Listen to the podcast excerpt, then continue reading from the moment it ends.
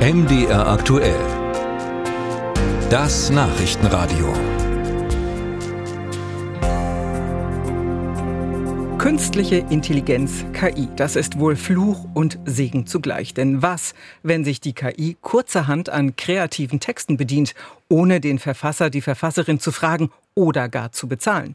In den USA haben sich jetzt tausende Autorinnen und Autoren mit einem Brandbrief zu Wort gemeldet. Ihre Befürchtung ist genau die, dass Chatbots wie ChatGPT sich sozusagen gratis in den Werken bedienen. Sie fordern, dass sie bei der Verwendung ihrer Texte um Erlaubnis gefragt, als Quelle genannt und natürlich auch entlohnt werden. Und wie sehen das die Autoren in Deutschland? Darüber habe ich gesprochen mit Nina George. Sie ist die Ehrenpräsidentin des European Writers Council des Europäischen Schriftstellerrates. Außerdem ist sie im Netzwerk Autorenrechte aktiv. Haben Sie hier in Europa denn ähnliche Befürchtungen wie die amerikanische Schriftstellergilde? Nicht nur Befürchtungen, wir haben auch Beweise. Wir arbeiten mit verschiedenen Rechercheteams zusammen aus Singapur, aus den Niederlanden. Teilweise greifen wir zurück auf Studien und Reports von Universitäten in Stanford, in Berkeley, die alle versuchen herauszufinden, was sind die Datensätze, mit denen diese großen Sprachmodelle wie ChatGPT oder Stable LM eigentlich ausgestattet sind. Und wir können inzwischen nachvollziehen, dass teilweise 200.000, eine halbe Million Titel, also urheberrechtlich geschützte Bücher aus aller Welt, in allen Sprachen, in diesen Sprachmodellen stecken. Und sehr wahrscheinlich ist das im großräumigen Bereich illegal. Und so ganz praktisch, was ist denn überhaupt möglich da in Ihrer Branche in Sachen KI? Haben Sie da noch ganz konkrete Beispiele? KI ist natürlich so ein bisschen Marketingbegriff, künstliche Intelligenz. Also Intelligenz ist an den meisten generativen Sprachmodellen gar nichts. Das weiß nicht, was es tut, was es schreibt, was es sagt und warum es das tut. Wenn wir in den Buchsektor schauen, haben wir es aber sehr viel mit assistierender, mit analysierender Informatik zu tun. Das heißt Textzusammenfassung, Textanalysen.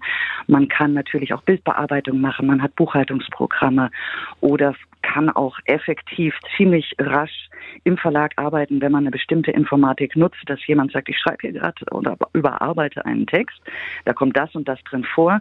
Hier habe ich die Schlagwörter, die automatisch aus dem Text entstehen. Lieber Grafiker, mach dir doch schon mal Gedanken über das Cover. Solche Dinge werden tatsächlich schon gemacht. Und so, was bedeutet das am Ende für Schriftstellerinnen und Schriftsteller ja vor allem, also ideell, aber auch finanziell? Es ist einerseits klar, andererseits ähm, richtig bedroht sind vor allem im Moment unsere Kolleginnen und Kollegen, die Übersetzerinnen. Weil die automatische Übersetzung, die ja im Prinzip auch auf fortgeschrittener Informatik beruht, die wird schon mehr eingesetzt, vor allen Dingen in wissenschaftlichen und Fachverlagen. Und manchmal wird ein Übersetzer dann hinterher gefragt, kannst du da mal drüber schauen, weil irgendwie so dufte ist die nun nicht. Bei Schriftstellern, was die befürchten müssen, einerseits der Input, also mit was wurden die Sprachmodelle gefüttert, und andererseits der Output der Output, was dabei rauskommt. Ist das eine Bedrohung? Wird das unsere Jobs wegnehmen? Und ähm, ich sag's mal vorsichtig, äh, Bücher, die eher so auf Formate und Schemas beruhen, wie Groschenheftchen, die, die typischen kleinen Heftchen, die man im Supermarkt hat, die könnten schon gefährdet sein. Aber ansonsten noch ist ChatGPT ziemlich dumm. Haben Sie dann auch ähnliche Forderungen wie Ihre Kollegen in den USA oder in Amerika? Die sind ja schon sehr konkret. Das Ding ist, ohne unsere Texte würde es keines einziges dieser großen Sprachmodelle geben. Keiner könnte damit rumspielen. Und angemessen wäre jeder zweite Dollar, der bisher an, an den Milliarden Dollar an Umsatz entstanden ist für uns, um den Schaden einigermaßen auszugleichen oder dass man diese Programme auf jeden Fall schließt, denn sie beruhen auf Diebstahl. Wir haben eine gesetzliche Lücke in Europa und in Deutschland, die sagt, alle Werke, die nach 2021 erschienen sind, können für kommerzielle Nutzung gestattet werden. Aber ob das auch die Ausbildung von Sprachmodellen abdeckt. Da sind wir uns im Moment gar nicht sicher. Und der Gesetzgeber hat sich bisher dazu auch noch nicht geäußert. Und so lange werden wir ausgeräubert. Das heißt, wir wollen Nein sagen dürfen. Wir wollen, wenn wir eine Lizenz vergeben, Geld haben. Wir wollen, dass der Schaden von vor zehn Jahren, weil das läuft schon seit zehn Jahren, diese Ausbildung, wieder gut gemacht wird. Was wir allerdings machen, ist dann nicht offene Briefe schreiben, sondern uns direkt an die Politik wenden, die Brot- und Butterpolitik. Wir kommentieren zurzeit den Entwurf zur KI-Grundverordnung. Wir wollen Transparenz, wir wollen, dass KI-Texte gekennzeichnet werden, damit man einfach weiß, mit was hat man es zu tun. Ist es ein KI-Krimi oder ist es Propaganda? Information in den Medien? Ist das eine wirkliche Stimme, die da zu mir auch im Radio spricht? Weil auch Stimmen können ja inzwischen geklont werden. Und hinterher sagt Doreen Jonas Dinge, die sie nie gesagt hat. Und das, das hoffe ich, dass nie passiert. Aber jetzt ähm, nochmal zurück zur Politik. Kriegen Sie da Unterstützung von der Politik? Auf Europaebene hat sich ein bisschen der Wind gedreht in den letzten sechs Monaten.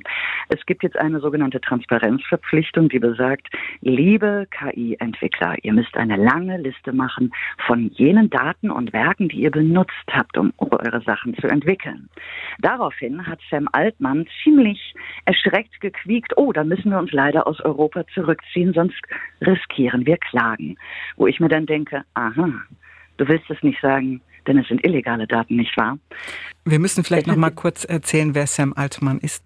Äh, Sam Altman, der CEO von OpenAI, die zum Beispiel ChatGPT oder Midjourney entwickelt haben, der war dann schon gleich ganz erschrocken, dass plötzlich diese Transparenzanforderungen im Gespräch sind.